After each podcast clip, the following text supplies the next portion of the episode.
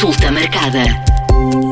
Bem-vindos à consulta marcada. Esta semana falamos sobre os perigos do frio com Gustavo Tato Borges, presidente da Associação Nacional dos Médicos de Saúde Pública. Olá, Gustavo. Estamos numa semana em que o frio começa a apertar e há aqui algumas questões que é importante abordar, nomeadamente o equilíbrio, eh, numa altura em que ainda estamos a viver eh, uma pandemia, o equilíbrio entre a necessidade de ventilarmos a nossa casa e proteger-nos do frio. Sim, de, de, facto, nós estamos numa altura do ano em que as doenças respiratórias circulam com, virusais principalmente, circulam com grande facilidade e que é necessário haver aqui também alguma uh, cautela, ainda para mais estamos em pandemia, alguma cautela na, na proteção do, da, da, transmissão destas doenças. E isso implica, obviamente, uma capacidade de renovar o ar interior das nossas casas de maneira a que não se acumule de, de uma forma mais global a nossa. Portanto, uh, os vírus, os agentes microbiológicos que podem levar a doenças. E claro que também, por outro lado, temos também equilibrar a questão do conforto térmico. E como é óbvio, nós não podemos ter a nossa casa durante o inverno com as janelas completamente abertas todo o dia, porque isso iria causar um transtorno muito grande. Sendo que o mais importante é então fazer este equilíbrio, e este equilíbrio passa por quê? Por, por exemplo, abrir durante alguns períodos do dia determinadas áreas da casa onde as pessoas não vão estar a, a, a viver, não é? Não vão estar a, a, frequentar. E aí, por exemplo, eh, estamos de manhã, estamos na cozinha e mais nos quartos, abrir a zona da sala e abrir a zona do, do, do espaço mais comum. Depois, a seguir, fechar as, as janelas da sala, dirigir-nos para a sala e abrir, permitir a circulação do ar no resto da casa. Eh, e isto durante eh, alguns períodos no dia, assim, duas ou três vezes durante o dia, para que possa haver aqui esta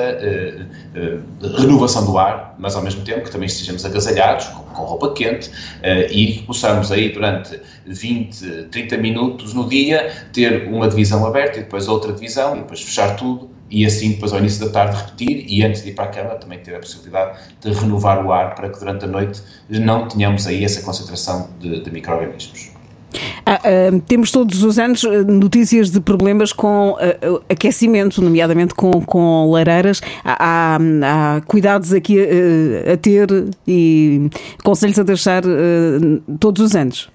Sim, de facto, nós sabemos que normalmente usa-se outros métodos para aquecer a casa, desde o aquecimento central, como temos essa possibilidade, ou então outros métodos mais eh, de maior risco, como lareiras ou, ou fogareiros ou outro género de, de, métodos de aquecimento, e não frequentemente ouvimos uh, histórias de uh, situações em que há desfechos fatais por uma má utilização ou uma má ventilação do espaço com a utilização destes equipamentos. E por isso é, é extremamente importante não deixar nenhum sistema de aquecimento da casa ligado sem vigilância e, mesmo nos sítios onde temos essa, esses aquecimentos, podermos abrir também a janela volta e, meio, volta e meia para permitir que haja de facto também a saída de algum tipo de gás nocivo uh, para nós. Além de que, como é óbvio,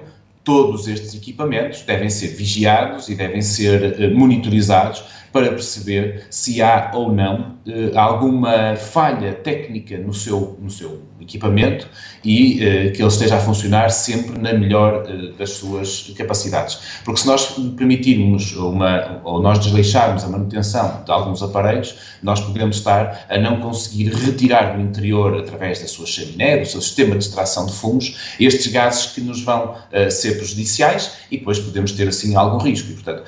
não deixar ligados durante a noite, não deixar ligados num espaço da casa onde as pessoas não vão estar em vigilância, são tudo alguns conselhos que é importante ter para não deixar que aconteça um risco desnecessário. Quais são as pessoas mais vulneráveis nesta, nesta altura hum, perante o frio? Bom, os nossos grupos eh, vulneráveis acabam por ser eh, transversais a muitas outras situações, mas estamos a falar, obviamente, dos nossos idosos, os doentes crónicos, eh, as pessoas que, que são eh, também eh, submetidas a tratamentos médicos e que estão em recobro, pessoas obesas, as crianças muito pequenas, porque também têm uma capacidade respiratória mais diminuída,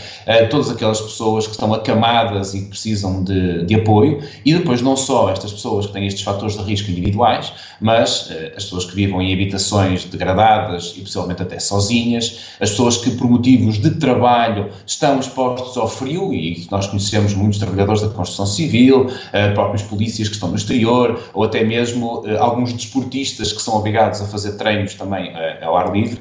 são também pessoas que têm risco superior de poderem vir a sofrer de, de efeitos do frio. Conselhos, conselhos práticos, às vezes fica aquela ideia que devemos agasalhar mais as crianças, é correto ou não?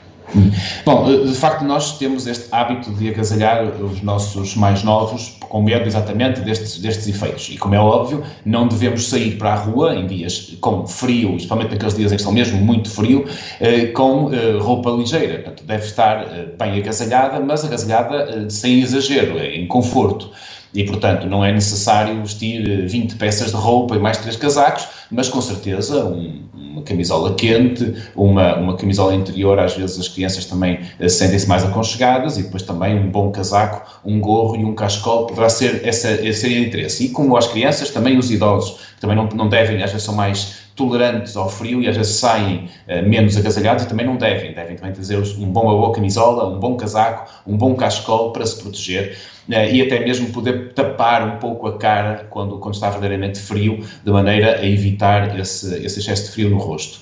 Mas uh, tem que haver este equilíbrio porque não, também não vamos sair de uma zona extremamente quente e onde estamos completamente onde estamos bem vestidos para depois estar expostos ao frio demasiado agasalhados, porque depois a criança vai ter calor vai querer tirar a camisola. Então tem que haver aqui também um certo equilíbrio entre a preparação da saída e o agasalhar de uma forma equilibrada. Frio é sinónimo de um aumento do número de casos de gripe uh, e de uma maior, uma maior ida às urgências. Sem dúvida, tradicionalmente, nesta época do ano, as pessoas recorrem muito mais aos serviços de saúde, nomeadamente serviço de urgência, mas também, também ao médico de família. Há, há uma, um excesso de procura nesta altura do ano, de facto, devido a alguma sintomatologia que têm e, e que precisam de ajuda. Uh, e isso é natural porque nós estamos, como, e, e isto já é algo que ouvimos falar muito durante a pandemia, em tempo de inverno nós estamos mais, uh, passamos mais horas em locais fechados, em vez de estarmos ao ar livre, uh, com pouca ventilação do ar, porque cerramos as portas e as janelas, e, portanto, há uma maior concentração de pessoas no mesmo espaço, e se alguém estiver doente, há uma manutenção da presença de organismos uh, microbiológicos que podem, de facto, transmitir a gripe e outras doenças respiratórias entre nós. E por isso é que é tão importante podermos abrir as nossas e ventilar os nossos espaços uh, de forma recorrente para minimizar esse risco. Uh, e também a verdade é que há muitas pessoas que acabam por ter alguns sintomas e vão trabalhar na mesma, e o ideal seria que minimizassem os dias de trabalho com sintomatologia ou então que utilizassem estes equipamentos de proteção individual que nos habituamos a usar de uma forma muito mais rigorosa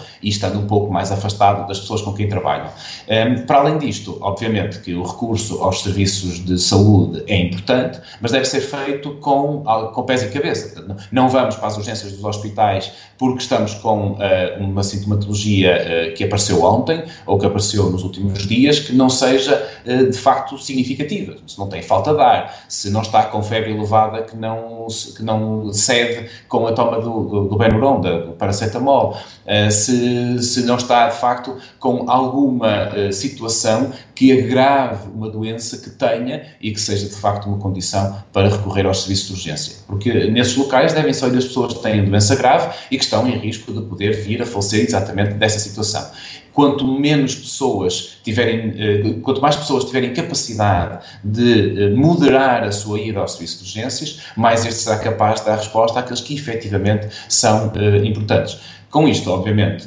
se conseguirem ligar ao linha SNS 24 será sempre importante para poder logo fazer uma triagem se há necessidade de ir à urgência ou não, e isso é sempre um apoio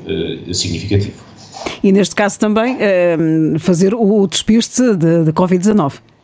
Sim, quando nós temos sintomas respiratórios nesta altura de pandemia, e que ainda estamos em pandemia, será sempre importante perceber qual, qual é a etiologia, qual é o agente que está a causar esta, esta doença, porque se não for a Covid-19, há uma data de procedimentos que não são necessários efetuar, mas se for, temos que depois rastrear os contactos, é preciso isolar os seus familiares que residem consigo, etc. E, portanto, é, eh, um, neste momento, durante este inverno, continuará a ser um, um rastreio, um teste obrigatório obrigatório para fazer para despistar entre Covid-19, gripe ou outro tipo de infecção respiratória aguda. Se quer saber mais sobre temas de saúde pública, saiba que estamos de volta daqui a uma semana. Este episódio já está disponível no site da M80 e nas várias plataformas de podcast.